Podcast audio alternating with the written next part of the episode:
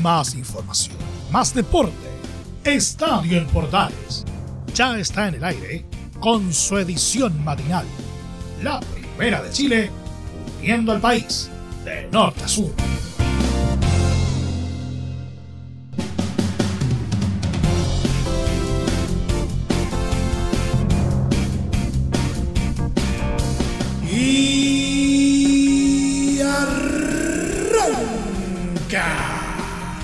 Señoras y señores, ¿cómo les va? Muy buenos días. Bienvenidos una vez más, bienvenidos al show. Iniciamos una nueva semana juntos y por supuesto estamos en medio de la fecha 32. Faltan dos para el término de este campeonato 2021 de primera división del fútbol chileno y la verdad es que definitivamente nada está escrito aún. Tanto en quienes intentan de alguna manera zafarse del descenso, como también entre los que están peleando la punta del torneo. Vamos a hacer una completa revisión de lo que fue la fecha 32 este fin de semana hasta el momento, con miras al partido que disputará precisamente Universidad de Chile y también un ya descendido Santiago Wanderers el día de hoy. También vamos a hacer un rápido vistazo a la primera B respecto al, al ya flamante campeón, ¿no es cierto?, del ascenso 2021, quienes van a jugar en definitiva la liguilla de, de ascenso también, un vistacito también a la segunda división y un polideportivo bastante cargado. Todo esto y más, como siempre, en 30 minutos. Arrancamos la semana con su buena dosis de información deportiva al estilo de Estadio en Portales AM.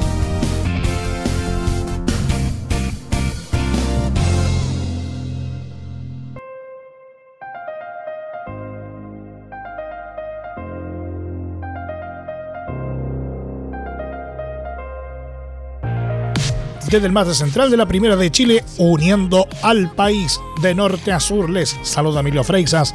Como siempre, un placer acompañarles en este horario.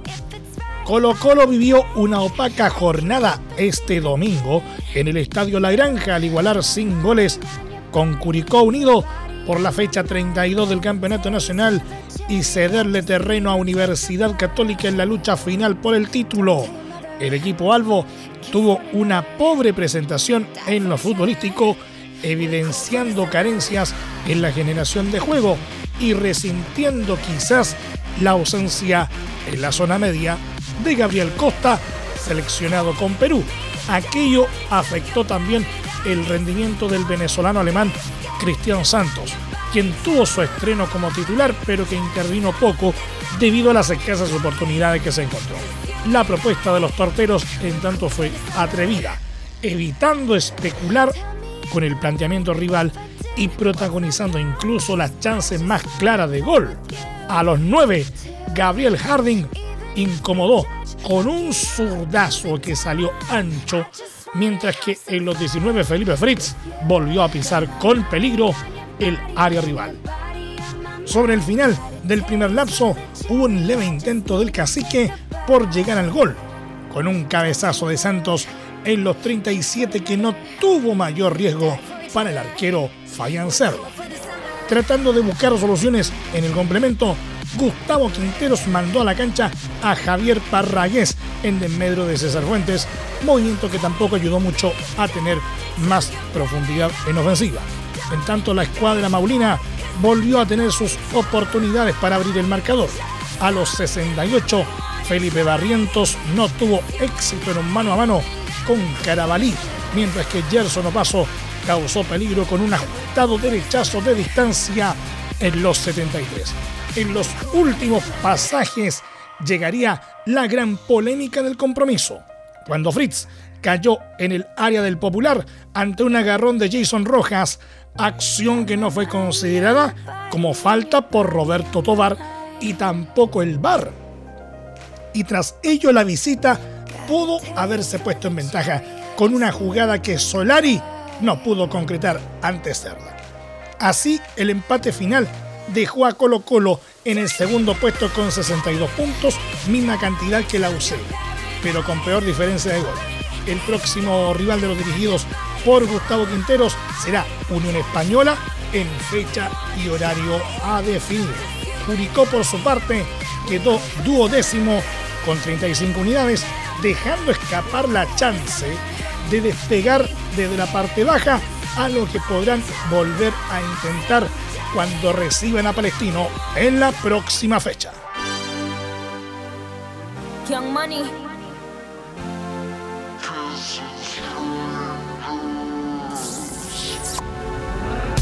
El entrenador Gustavo Quinteros habló tras el empate 0 a 0 de Colo Colo en su visita a Curicó. Lamentó el bajo nivel que mostró el equipo y tuvo palabras para el tema físico tras el coronavirus que afectó al plantel hace algunos días. Gustavo Quinteros en Estadio en Portales AM. Yo creo que estamos pagando de alguna manera no haber entrenado normal durante siete días, algunos jugadores 10 días entonces no, no estamos físicamente como estuvimos siempre. Consultado por la inclusión del venezolano Cristian Santos desde el primer minuto, dijo que entró bien en el partido anterior. Él entró bien en el partido anterior porque Parragué cuando entra en el segundo tiempo marca diferencia, cuando le entra de entrada le cuesta un poco más el partido. Por último, en relación a las bajas del equipo, el estratega dijo que los jugadores que van a la selección me parece bien está bárbaro. No, no, los jugadores que van a la selección está bien, me parece bárbaro. Por ahí la organización no es la mejor porque te terminás definiendo un campeonato sin los jugadores más importantes, ¿no? Y eso perjudica a todos los jugadores que tienen convocado a la selección.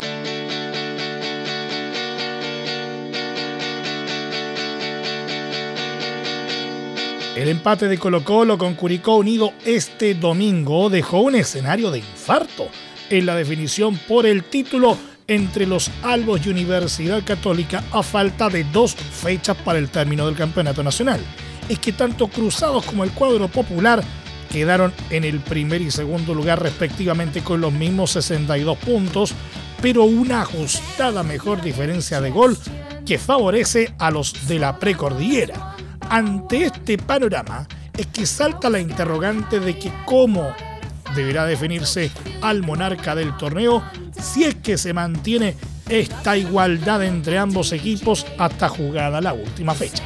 Es que pese a que puede pensarse que pesaría la diferencia de gol o los partidos ganados entre sí, la única manera en que se dirima al campeón será con un partido único de definición, de acuerdo a lo constatado en el capítulo 83, letra B del reglamento del campeonato se definirá al campeón en un partido único a disputarse en la fecha, estadio y horario que determine el directorio de la ANFP asesorado por la gerencia de ligas profesionales. Se explica. A la UC le resta jugar sus encuentros frente a Huachipato en San Carlos de Apoquindo en la fecha 33 y cerrar ante Everton en Viña del Mar. En tanto, Colo Colo recibirá a Unión Española y deberá ser forastero ante Antofagasta.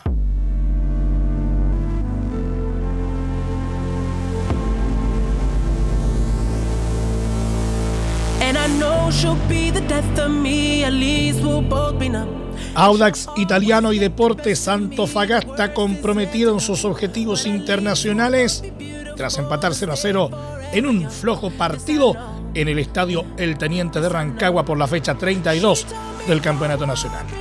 Fue un partido con pocas ocasiones, pero en los descuentos pudo llegar el tanto para los locales, ya que Fabián Torres tuvo un cabezazo en el palo y una pifia en el área chica, en tanto que Fabián Carmona falló una inmejorable posibilidad.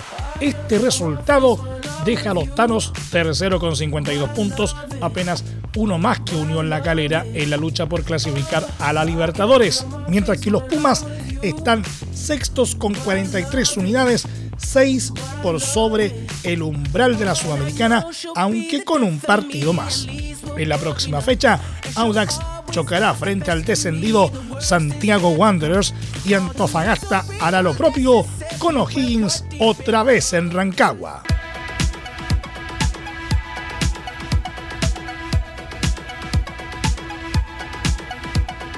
Palestino logró un agónico 2 a 1 sobre Cobresal en el Estadio Municipal de la Cisterna por la fecha 32 del Campeonato Nacional y se acercó a zona de copas internacionales. En la tabla de posiciones, el partido comenzó con el protagonismo de ambos equipos. Ya a los 7 minutos, Franco Ragusa probó con un gran remate que encontró una buena intervención del arquero Neri Veloso.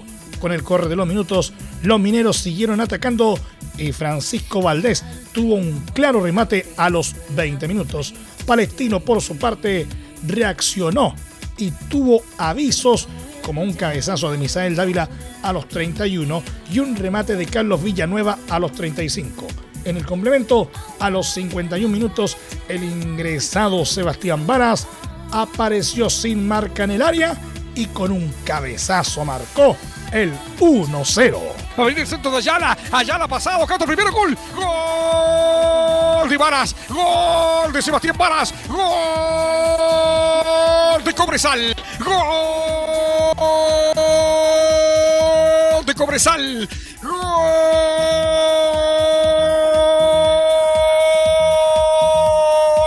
Cobresal. Sebastián Varas para abrir la cuenta en la cisterna y convertir el 0 a 1.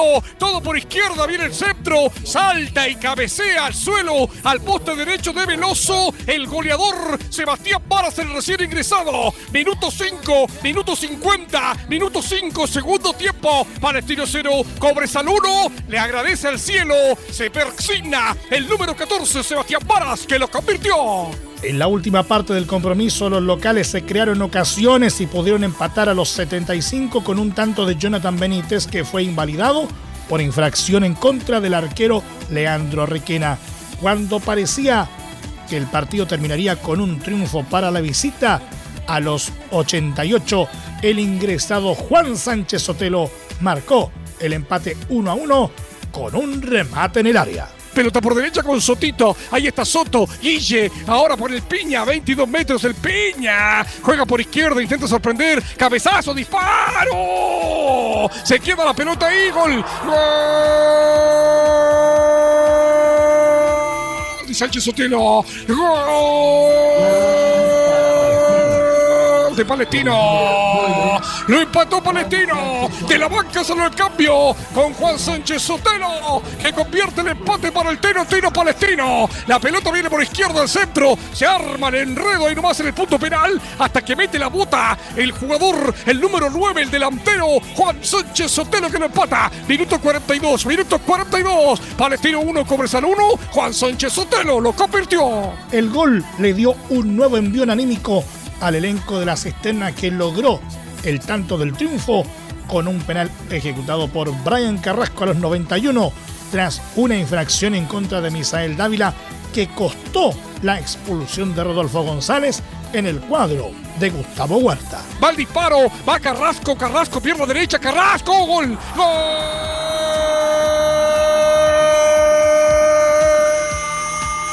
de Palestino. Gol para Palestino. Con el número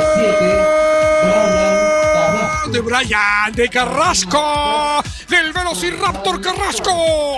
Avanza Carrasco, delicatecen al sector derecho de Requena, suavecito, se lanza para la izquierda, nada que hacer y lo gana Palestino. Minuto 46, minuto 46, Palestino 2, Cobresal 1, de penal, el Velociraptor Brian Carrasco lo convirtió. Con este resultado, el conjunto árabe subió en la tabla y quedó con 38 puntos en el octavo puesto.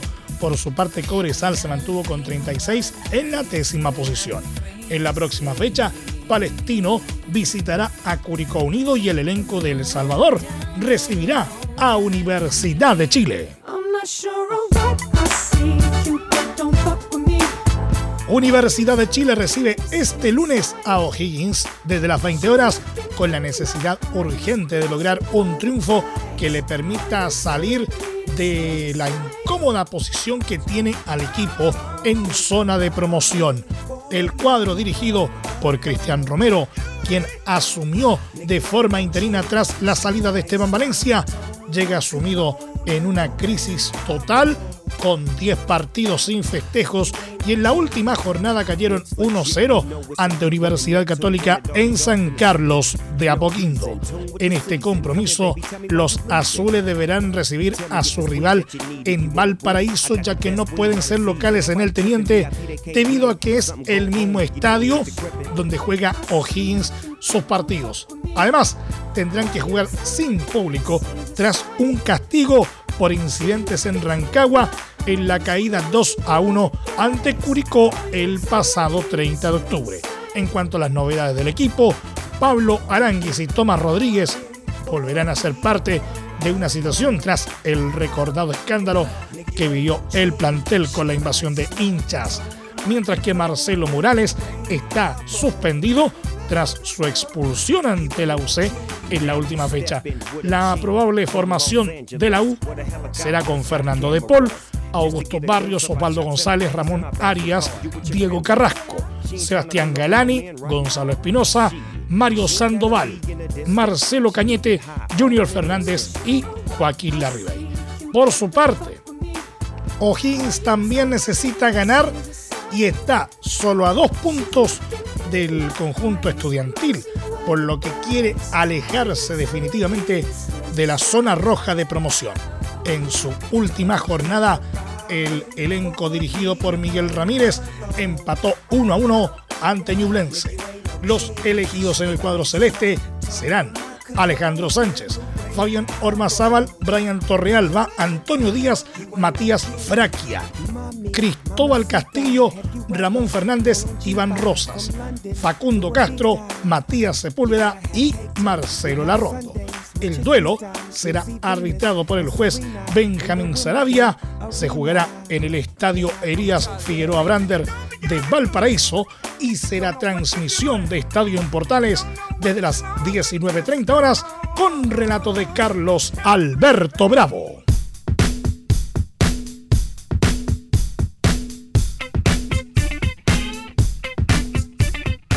Nos vamos a la primera B. Coquimbo Unido logró proclamarse campeón del campeonato de la primera B este sábado al conseguir una emotiva remontada de 2 a 1 en su visita a Fernández Vial en el estadio Esterroa Rebolledo de Concepción, firmando además su ascenso a la máxima categoría del fútbol chileno. Tal como ocurrió a lo largo de la temporada, no fue un partido fácil el que se presentó para los Piratas. John Salas probaba en el arranque los guantes de Gustavo Merino, mientras que a los 8 minutos Esteban Paredes remeció el arco del local con un zurdazo desde el tiro libre que se estrelló en el travesaño. Pese a contar con las oportunidades más profundas de peligro, la apertura de la cuenta favorecería a los dirigidos por Claudio Rojas. En los 37, Kevin Harbottle recibió fuera del área y con un espacio metió un tremendo zapatazo de zurda que se clavó en la esquina superior de la portería defendida por Matías Cano, que poco pudo hacer ante el gran remate del zurdo. Luego del descanso en el partido, el equipo de Héctor Tapia buscó rápidamente la igualdad con un tiro desviado de Fernando Manríquez, mientras que José Gatica a los 67 también se animó con un disparo que estuvo cerca de colarse en el arco rival. Con el correr de los minutos parecía que el objetivo de los coquimbanos se diluía con los otros resultados que se daban en el torneo. Sin embargo, a los 74 fue el propio Paredes el que recibió el balón en una posición ventajosa y definió con frialdad dentro del área ante Merino para marcar la paridad. El empate le bastaba a los del puerto para conseguir la anhelada meta, pero aún así siguieron empujando para quedarse con los tres puntos, algo que consiguieron a los 90 más 1 mediante Leandro Gárate. El artillero argentino conectó un preciso centro de Manríquez para concretar la remontada y desatar la algarabía de la gente del Aurinegro. Gracias al resultado final, Coquimbo Unido terminó en la primera posición del certamen con 55 puntos, conquistando así su cuarto título en la primera vez.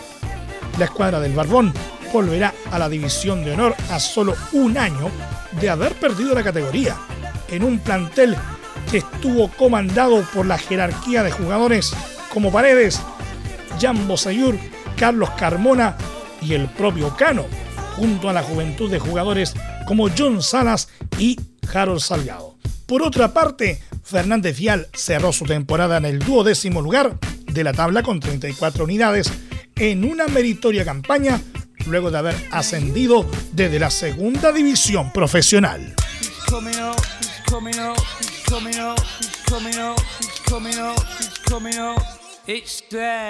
Copiapó, Deportes Temuco, Santiago Morning y Deportes Puerto Montt. Son los equipos que disputarán la liguilla en el campeonato de ascenso tras los resultados de la última jornada en la primera B. El campeón del certamen, como ya mencionábamos, fue Coquimbo Unido tras su victoria 2 a 1 sobre Fernández Vial, lo que evitó un partido de definición ante los Copiapinos. De esta forma, las llaves para buscar al segundo ascendido serán entre Copiapó ante Puerto Montt y entre Temuco y Santiago Morning. Los partidos se jugarán en duelos de ida y vuelta y el ganador de la liguilla chocará ante el antepenúltimo de primera división. En caso que la segunda sala del Tribunal de Disciplina falle en contra de San Marco de Arica, el orden de las llaves se pueden ver afectadas, pero no cambiará a los participantes.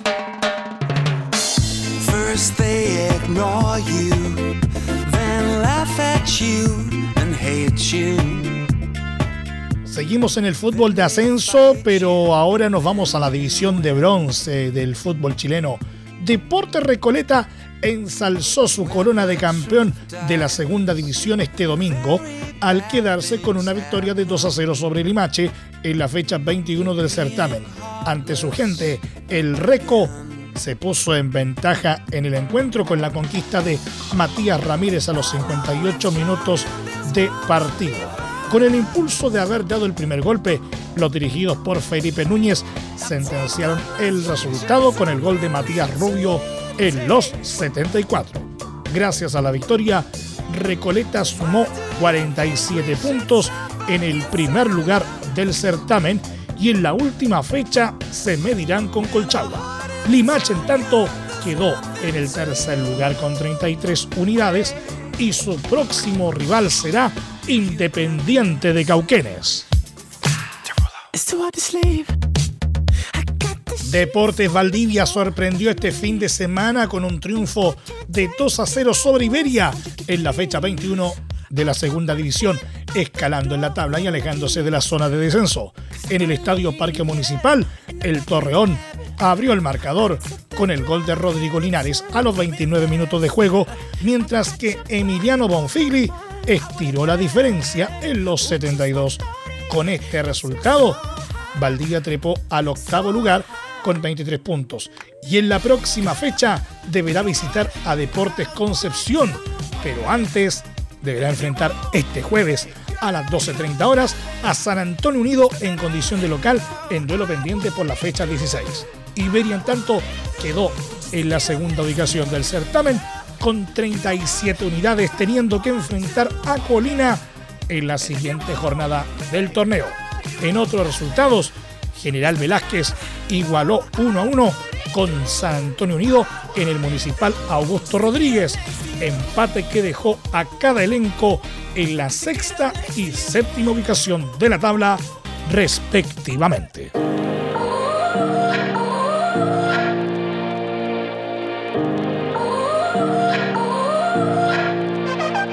Nos vamos al polideportivo. El siete veces campeón mundial inglés Lewis Hamilton de Mercedes ganó con épica este domingo el Gran Premio de Brasil, el decimonoveno del Mundial de Fórmula 1, en el que relegó al segundo puesto al neerlandés Max Verstappen de Red Bull, quien sigue al frente del campeonato, aunque ahora con 14 puntos sobre el británico a falta de tres carreras. Hamilton que arrancó décimo, se exhibió al remontar nueve puestos para ampliar a 101 su propio récord histórico de triunfos en la categoría reina al ganar en Interlagos, donde su compañero finlandés Valtteri Bottas de Mercedes fue tercero y el mexicano Sergio Pérez de Red Bull, que marcó la vuelta rápida en carrera cuarto. La victoria de Hamilton fue impresionante considerando lo acontecido este fin de semana.